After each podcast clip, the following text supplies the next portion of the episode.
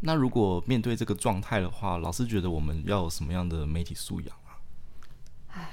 哎，这个就是大灾问。对，今天都是大灾。对啊。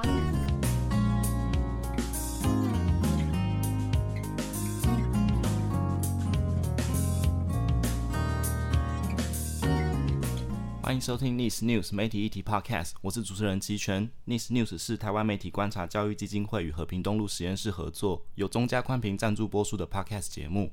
那今天呢，就是邀请到就是以前在研究所修课的一个一位老师，就是因为就是我觉得在在学校学习就有点像教堂在教堂祷告的感觉，就是当自己有一些疑问没办法得到解决的时候，我们就就是可以回到就是跟老师的对话中走找到一些就是呃解答，还有一些进步。那我们今天要讨论主要是厌女文化啦，但可能会讨论到一些其他的事情。那我们先欢迎一下就是政大新闻系的呃康庭宇老师。Hello，Hello，hello, 大家好。齐全好，好久不见。对对，大概六七年前有修老师的课。好，那就是想先跟老师讨论一个事件是，是呃，民进党在二月一号通过组织改造案，将妇女发展部更名为性别平等事务部。然后他的那个更名的脸书贴文，其实有引引发一些讨论跟热议。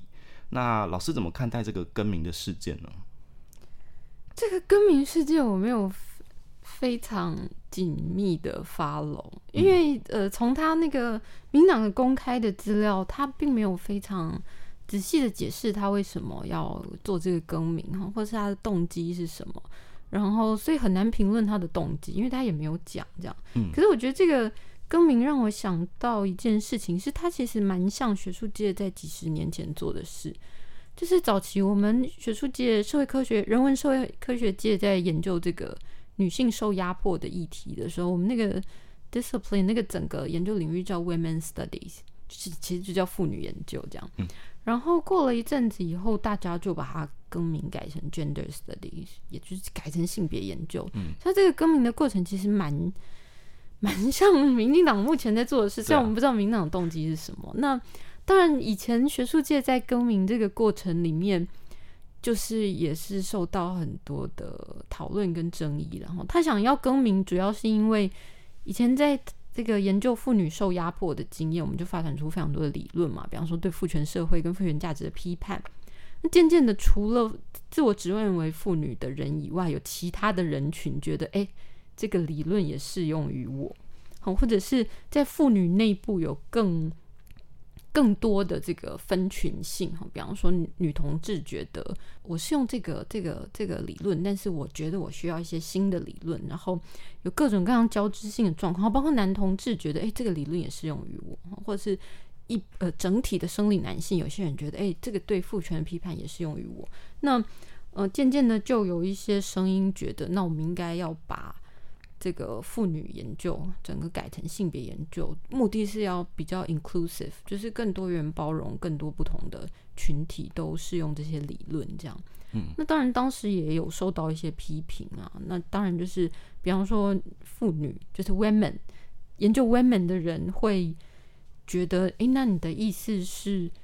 以后我们就妇女的受压迫已经不是这个整个领域的核心的关切了嘛？那我们很不高兴，有一件事情是我每次我当我说妇女受压迫的时候，总是会有其他人也说，哎哎，可是男性也受压迫啊，然后呃什么其他人受压迫啊，怎么你女生要一直在那里喊你受压迫，我们也要跟你一起喊，这样把你的声音淹没掉，所以他们会有一点担心这个更名会有一些这样子的状况，哈所以当时也是会有一些争论跟挣扎。可是时至今日，全世界好像。以学术界来讲，好像已经比较少 women studies 的这个这个那个单位哈，好像比较多是性别研究单位。嗯，看起来也是跟着可能学术研究的潮流才做这个更名的动作，但确实就是在那个脸书的贴文下面。反映出了一种焦虑，是我们现在妇女运动达到呃当初设定的理想的状态了吗？例如呃妇女的参政率啊，或是其他以前关切到的议题，我们已经达到那个理想的状态了吗？好像是这个焦虑导致那个很多人在上面吵架。对啊，对啊，对，可以想象是这样，所以可以看到他们的民党的声明里有讲说，那我们会依照 CEDAW 的这个公约持续来那个进行妇女的权益的这个维护，看看起来是。他要他，因为他把妇女拿掉，所以他必须要在声明说，但妇女的这个议题没有从我们议程消失。嗯，这个也蛮像过去学术界有经历过的事情。嗯，刚刚老师说的那个 CEDAW 是那个联合国的消除对妇女一切歧视的公约。是是是，感谢补充。对对 对。好，那想要问老师，觉得呃，现在台湾妇女运动的状态，呃，是理想的吗？或是有没有一些问题是我们要去看见的？台湾妇女运动的状态有没有已经达到理想？就是当然会觉得没有啊。对，我们刚在蕊稿的时候谈的是，觉得全世界的妇女的呃地位或处境有没有改善？那这个当然就是一个很沉重的议题嘛。比方说，今年的三八三月八号的那个联合国也发布了一些。声明跟讨论，他觉得有一些地方的妇女权益其实在恶化，所以我们以前常常会觉得人权运动，或者是比方说性别运动，应该是一个线性的过程，明年就比今年好，十年以后比现在好，三十年后就比二十年后好，好像会一直进步这样。那其实实际上的状况可能不会是这样，但你看一些非常具体的指标，比方说你把这个眼光限缩在台湾，然后只看妇女健康。这个指标在台湾来讲当然是有进步，比方说你就是看这个这个产，比方说产产妇的死亡率，三十年来只是一直有在进步哈，或者是看女性的劳动参与率，在台湾可能也是有有在进步，在某一段时间内。可是当你把这个眼光放在更广的地方，你就会看到一些参差不齐的发展哈。比方说联合国就有一点担心，某些发展中国家的女性权益不止没有进步，反而有一点倒退。然后，但是要看领域了。比方说，我们刚刚谈到那个，现在有一点，大家有点担心全球暖化会让这个女性的一些求就学的机会会有点倒退，特别在那个发展中国家。原因是因为，比方说应对气候这个部分，比方说去取水这些事情，传统上是发展中国家很多国家是交给小女生来做。所以，当你应对气候越困难的时候，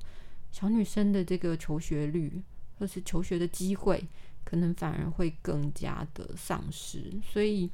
当然要看一些全球的一些新的变化跟挑战，来看妇女的权益在某一些特定的状况下有没有变好。有的时候反而是会变差，这样。嗯，那如果在台湾的话，其实，在台湾如果看那个现在大家比较关注的性别的议题的话，反而是一些性剥削的议题。私密照外流这种事情，它好像就不仅限于妇女。虽然对妇女的伤害可能会比对男性的伤害来得更大，但是呃，会不会是现在的议题其实已经不专限于妇女？对，你刚刚提到这个，就是数位性暴力或者数位性别暴力。对啊，光看这个这个面向的话，当然就会觉得有变差，因为以前没有这个状况。嗯，然后以前的这个私密影像的外泄也没有这么普遍，那拜科技所赐。它就变得很严重。那当然，这个状况本来就就像性暴力一样，它本来也不就不限于女性会受暴。那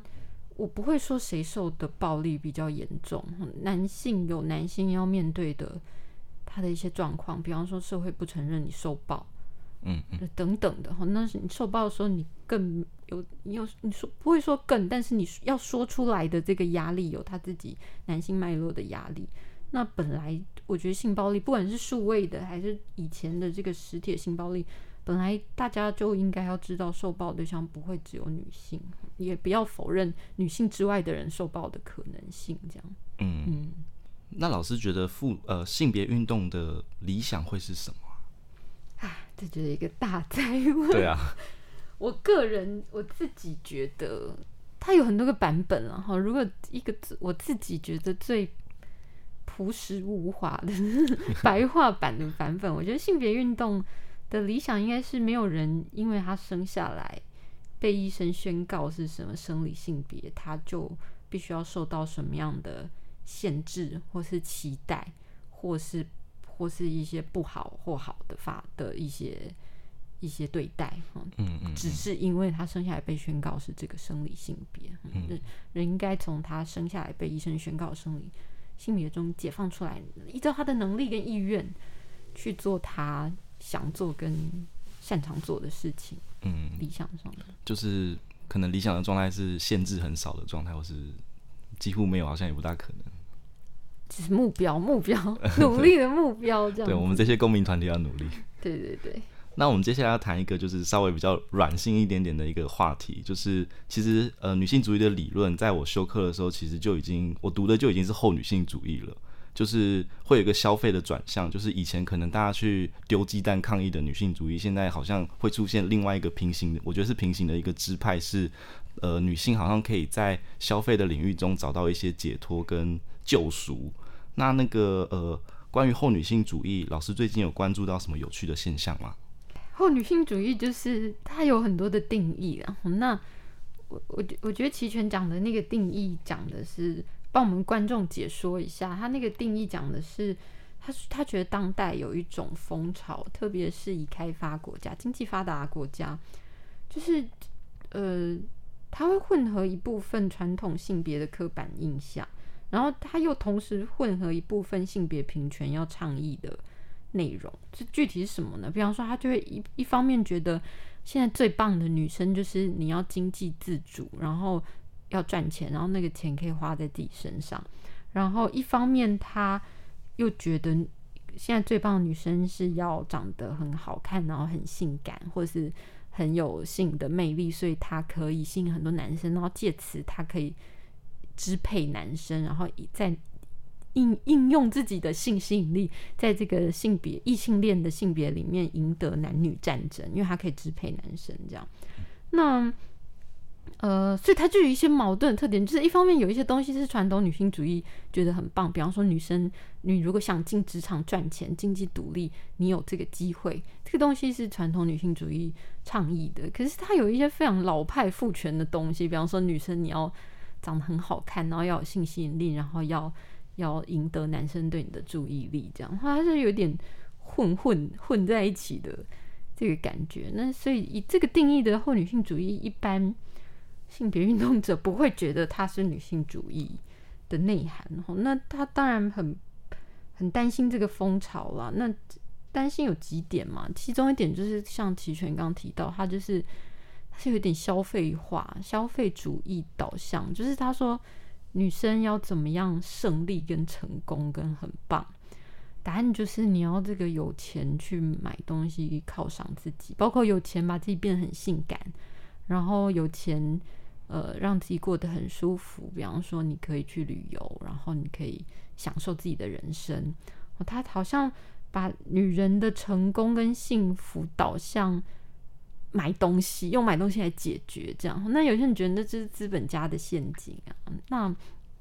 有时候真正的女性面对的受压迫的问题，不是买东西可以解决。虽然你走到那个信义区百货公司，每一层楼就会跟你说：“哦，女人要好好爱自己。”一楼就叫你买钻石，二楼就叫你买衣服，三楼就叫你买什么，然后你的就过得很幸福，可以解决。那可事实上，女生所受到受压迫的。事情，比方说家暴哈，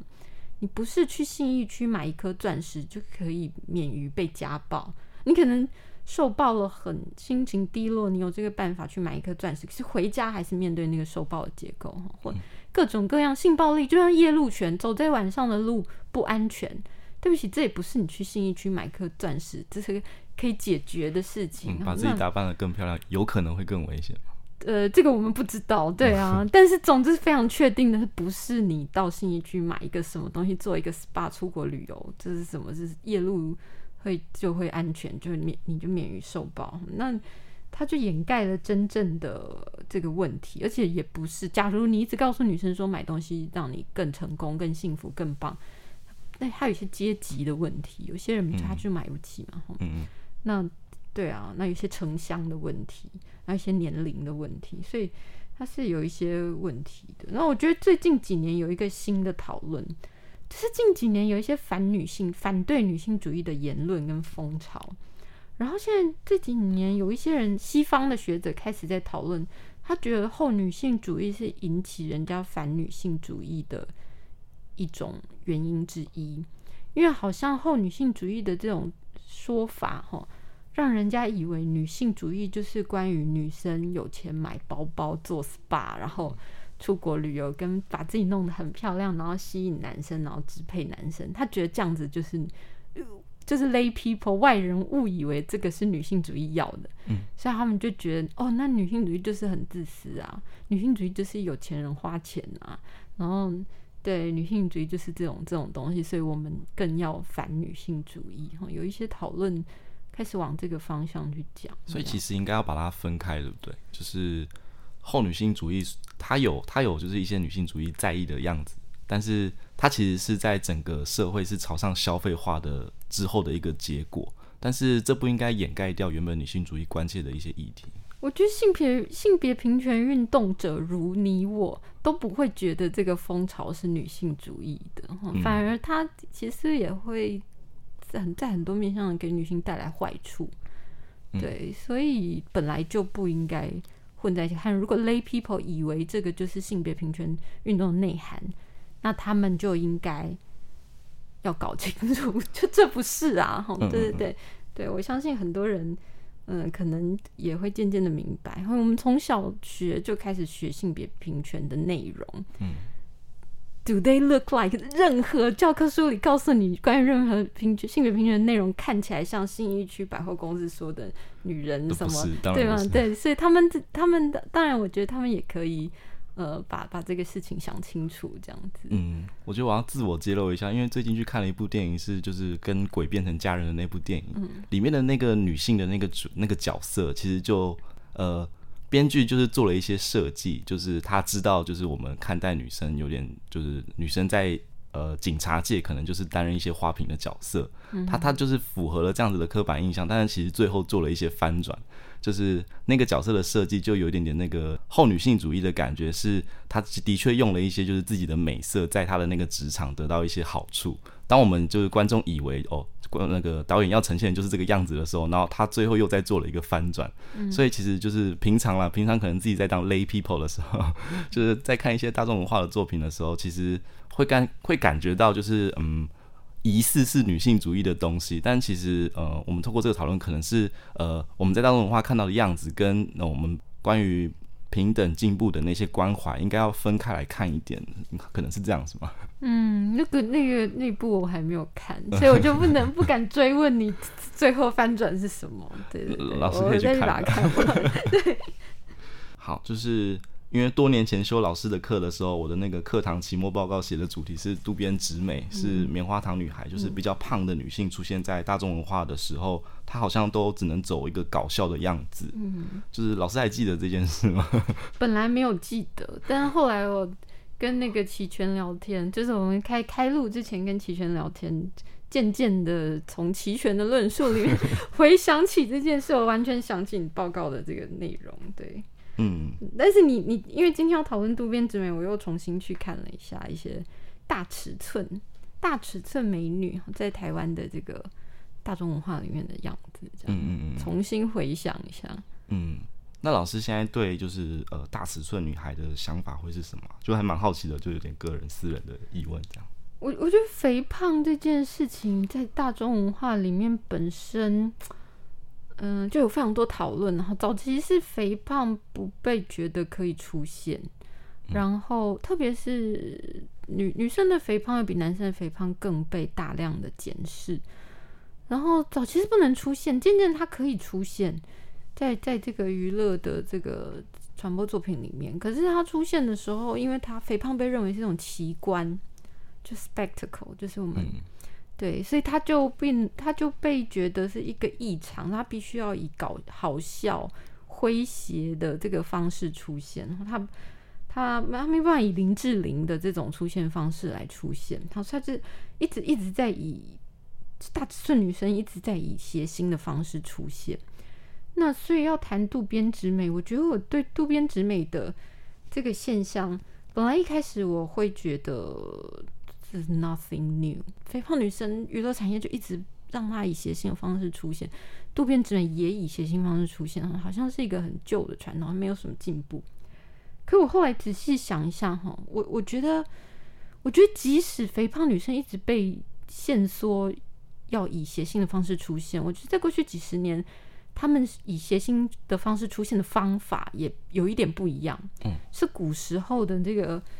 大尺寸女生哈，如果上那种综艺节目，就就是那种男男的主持人就会嘲笑她说你很你很胖，然后很不好看，然后没有人喜欢你，然后这件事很好笑，嗯，这件事作为笑点，然后这个女生就会要自嘲，就说对了，我就是这样，就是没有没有没有性吸引力，然后很难看，然后这件事很好笑，这样，这这是这个他上综艺节目的大尺寸女生的作为谐星的笑点，渡边直美的。诙谐性就是它好笑的地方是完全不一样，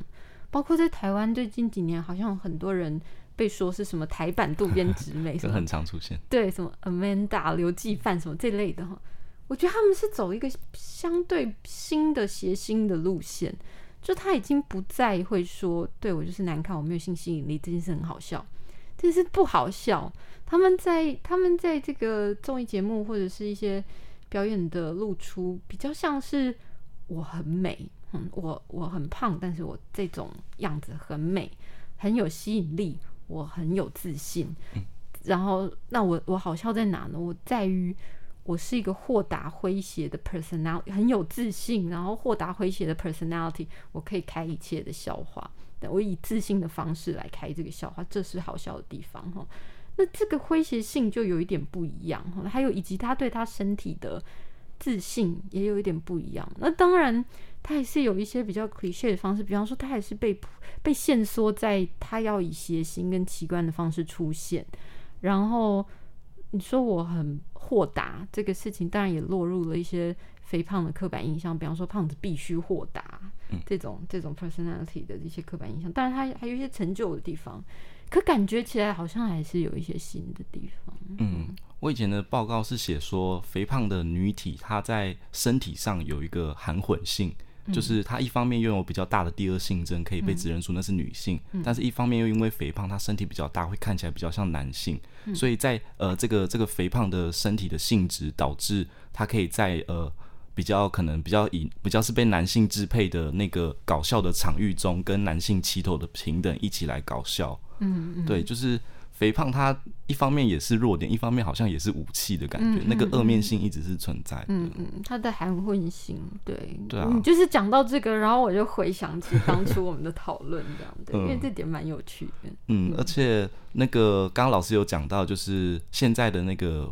像渡边直美的诙谐性，它可能是。假装自己很美，或是他真的就是真心的认为自己很美，但是在观众看来，就是我们很明确的会有一个，也是有架构出一个含混性，是我们知道我们对美的标准好像不是那个样子，但是透过他的表现，他假装他就是最美的那个女生的那个样子，会会造成一个，我觉得对我来讲很致命性的一个吸引力，是他就是 pretend，然后就是 pretend 到他真的就是变成自己是，就。那个那个游戏就是游戏，游戏就是一方面我们有呃，一方面我们要接受一些限制，一方面我们又从中获得一些自由的状态。我觉得就是从 从就是二零一六年、二零一七年，渡边直美有可能也有在台湾活跃的时候，就是从那时候注意到他、嗯、那个吸引力是呃来自于那个游戏性的状态。但是他后来他开始主持一些呃综艺节目，然后演一些连续剧，好像那个那个游戏性他就有点减少了，所以那个魅力也有点减少。对我来说，有点是这个样子。嗯嗯。可是我我觉得我可以回应一下那个。假装，嗯，我觉得有的时候，也许是不是看乐听人，有些人看是看到假装，他用假装来突破，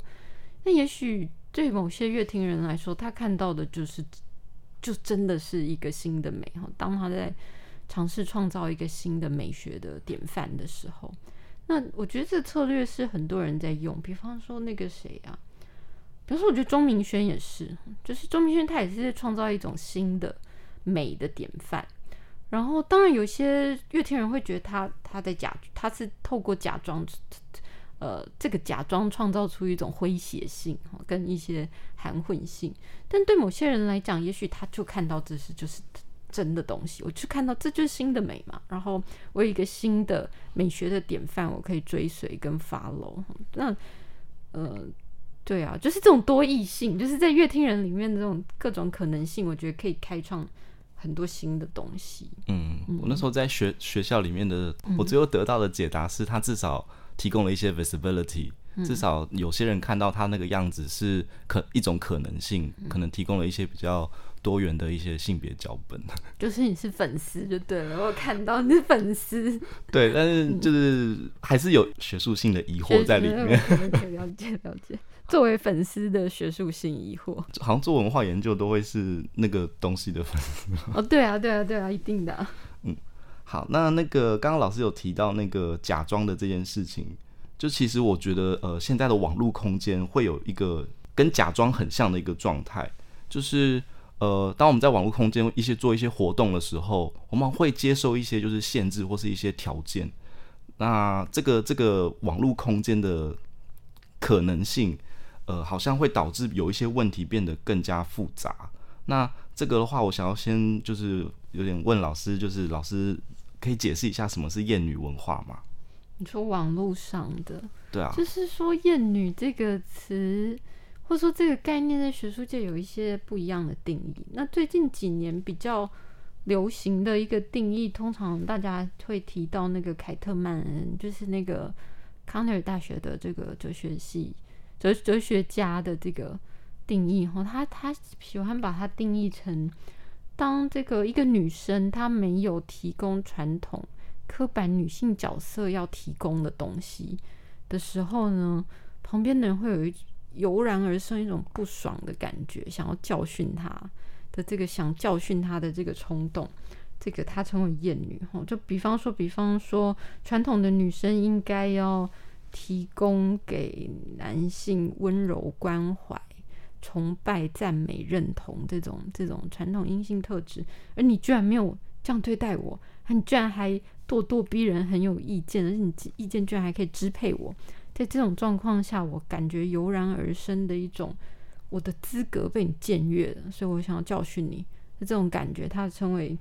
他称为厌女，或者是他觉得传统女生应该要提供我性的服务，满足我的性的需求。而现在女生居然让我没有性生活，所以我对现在的女生 in general 生出一种非常不开心，想要教训他们的感觉，或是。女生应该要帮帮我，或帮这个社会或国家传宗接代、生小孩。你们现在居然都不生，所以我觉得你欠教训。我想要教训教训一下女生的这种油然而生的这个感觉，就想教训别人的感觉，或真的去实践一些教训别人的行为，这个被认为是被称为是厌女。这样，这个这个定义这几年蛮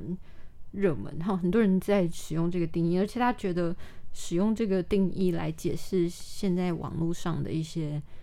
比较激烈的有关性别的言论，他觉得这个这个解释是蛮适合的。这样，嗯，那这个会是一种仇恨言论吗？他就会就是假设你用这个凯特曼的定义，就是假如你不提供传统女性角色应提供的东西，所以我很不爽，我要教训你。他这个不爽要教训的这个冲动，会各种形式出现。一个出现方式当然是言论，就是说，类似要打你什么盆栽要剪，女人要扁这种要打你的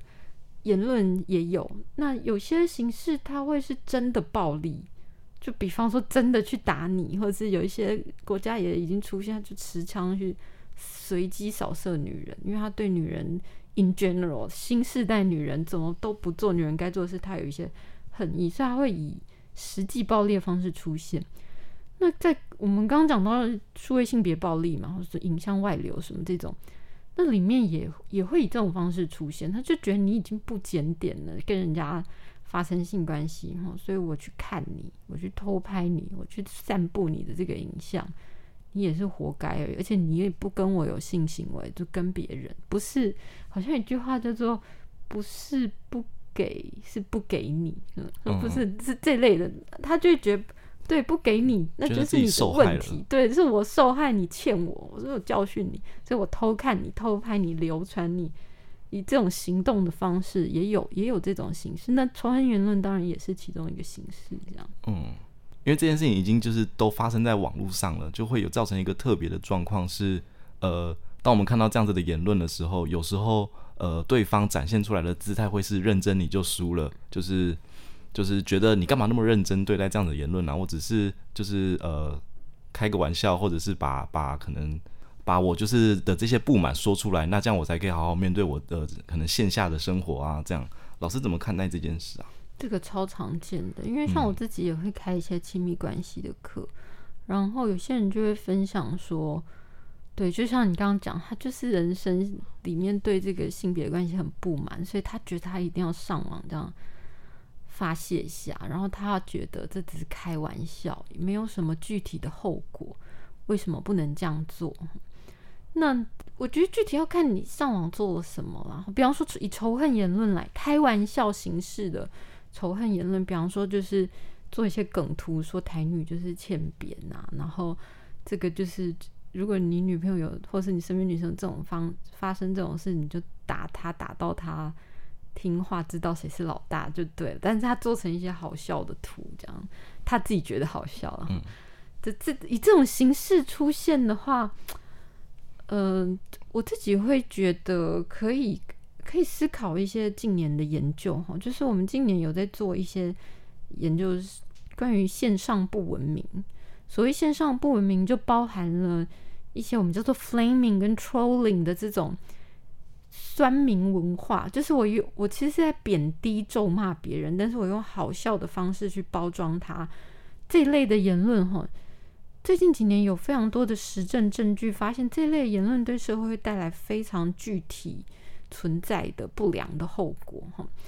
呃，以公公共沟通、公共议题的沟通来说，哈，他发现其实社会对公共议题本来，如果你好好讲话，你高喜欢这件事，不喜欢这件事，原因是什么？你觉得这件事该不该存在？好好的讲，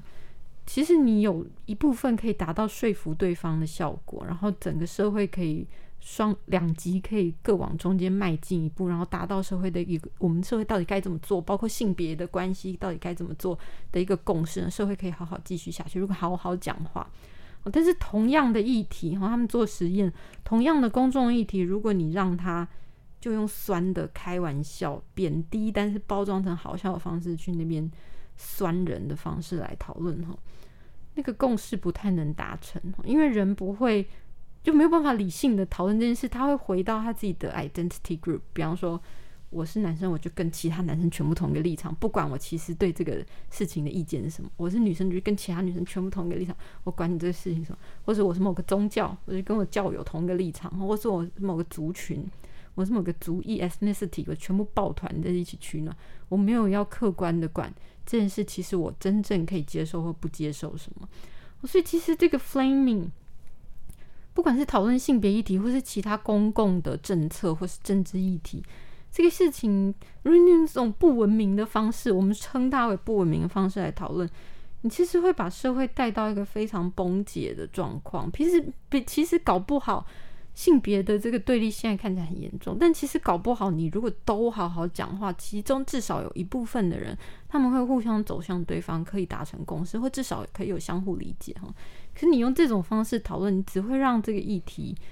推往你更不想要让他去的地方，别人更恨你，恨你更恨别人，别人更恨你，跟你一样的人也更恨别人。那那中间没有解答哈，那个暴力会不断的提升。在台湾，我们。好像没有看到实体暴力，可是我们渐渐已经发现，在很多的社会，这种网络上的冲突会变成线下的实体暴力，这暴力会螺旋式的上升。然后，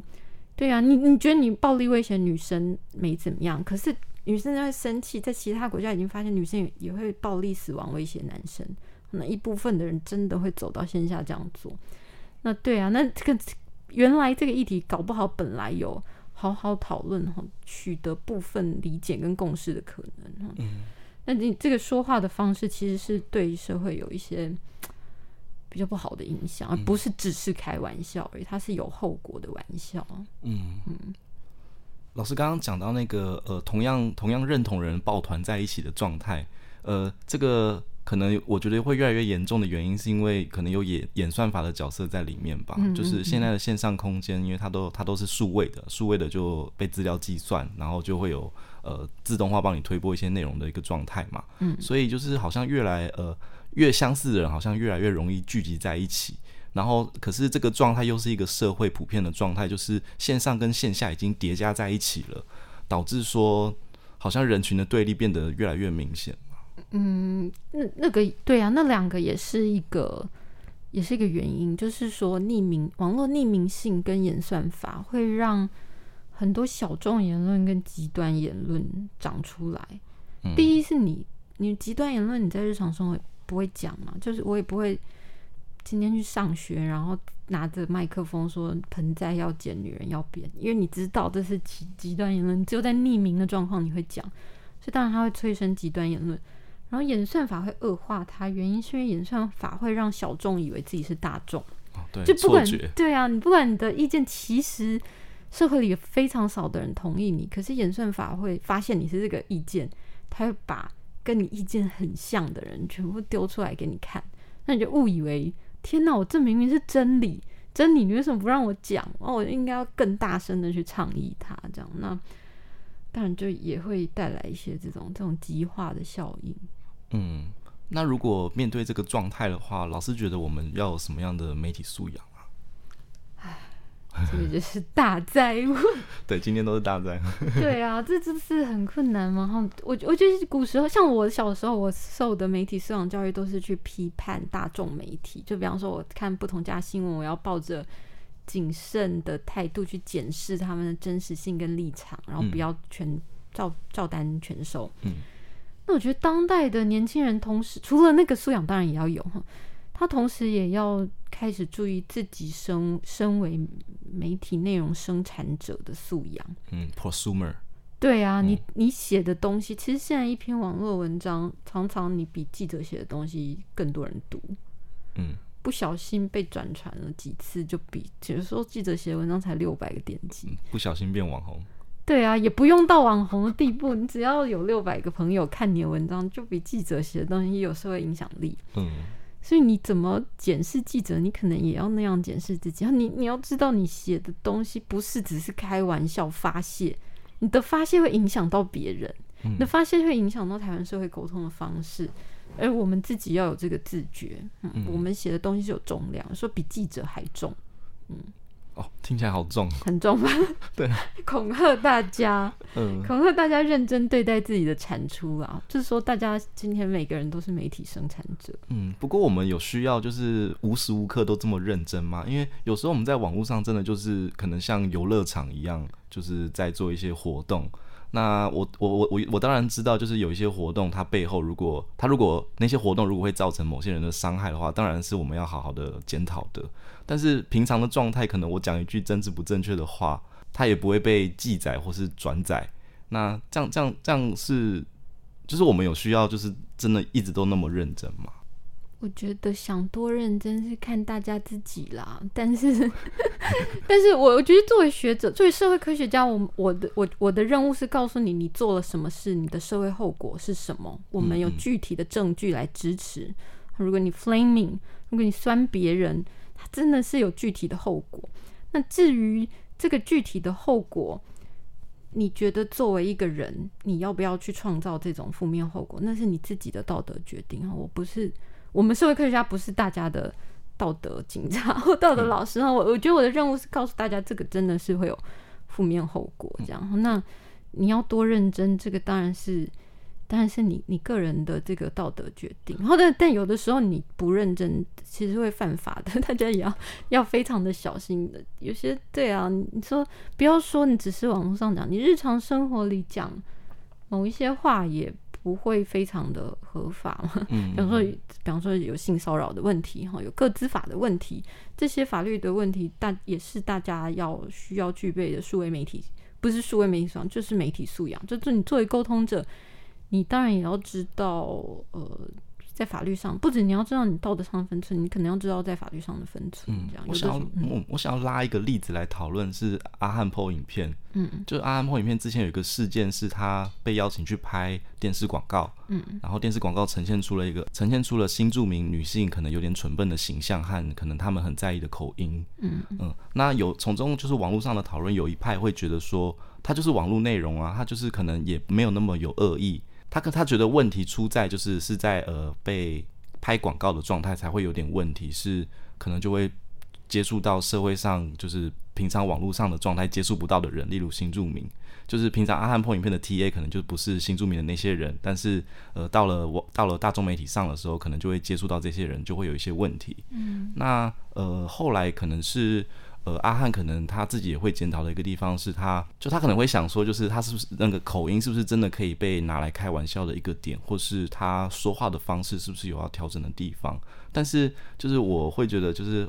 就是有需要认真成这样吗？因为阿汉他可能有一些价值是在玩笑中呈现的，那那个玩笑的分际又该怎么拿捏？幽默是一个非常困难的东西。因为幽默常常要基于刻板印象，嗯，而刻板印象常常建立在权力的不对等，所以你如果去看一些幽默的产业，比方说那个 stand up comedy，就是那种好笑的怎么说脱口秀嘛，单人的这个，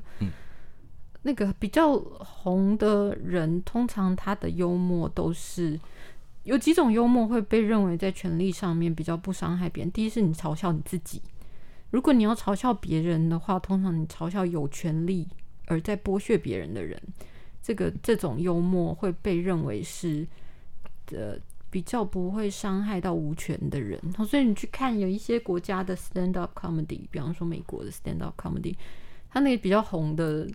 脱口秀明星都是。他的主题都是他的很少男性白人异性恋可以在这行越来越少男性白人异性恋可以在这行存活，除非他的主轴环绕在嘲笑自己。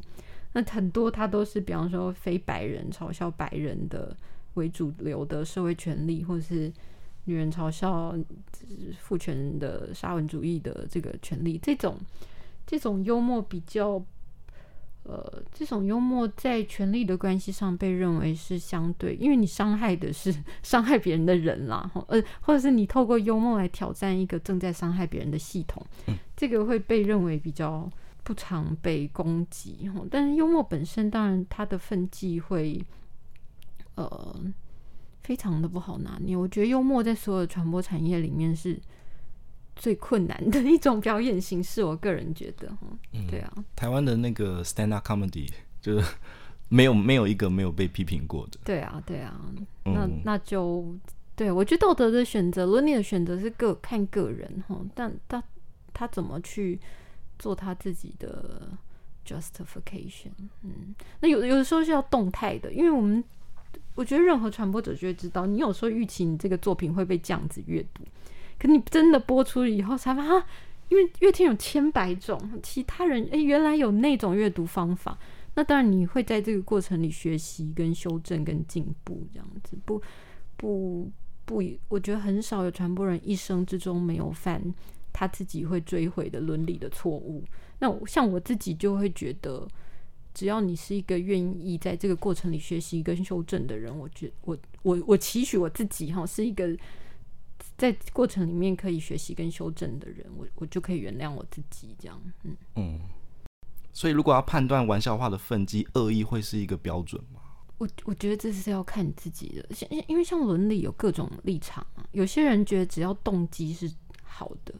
做出来的事是错的，他也没有太错。那有些人他会在意实际上有没有伤人，有些人他的伦理立场是我希望这个这个世界上没有。没有什么是因我的行动而备受伤害，这样我才觉得是有伦理。假设你是这个立场的人，他除了动机，他更在意的是，就是那种他觉得要他的行为要带来世界上最大多数人的最大幸福。在这个状况下，动机不是最重要的，动机是真正重要的是你做出来的行动有没有带给多数人最大幸福，还是你带给别人一些不幸福？在那种立场里面，他当然就会比较看重。实际上你造成了什么？跟实际上你会怎么被阅读？所以其实里面有非常多不同的立场，然后看你作为表演者，或者是看你作为传播者是什么样的状况。嗯，嗯，老师在讲传播者的时候，可能现在就是会等于阅听人，因为大家在呃线上空间就是可以说话，也是一直在接受讯息的状态。对啊，对啊，对啊，这好像是媒体素养现在大灾问世的挑战。就我其实也每天都在想这些问题，嗯、就是现在的媒体素养的问题，或是有一些案例，呃，比民众打电话进来说他觉得有问题的地方的时候，其实都是网络的案例了。嗯、那如果是网络的案例的话，就好像会变得更含混，然后更暧昧，然后更二面性，就好像大家要时时保保持在一个动态，可能有点反思的状态中。对啊，对啊，嗯嗯，今天谢谢老师来参加我们的录音，就是好像又回到那个教堂祷告的感觉。有这么严重吗？好好，谢谢齐全，感谢邀请。嗯，谢谢老师。好，拜拜。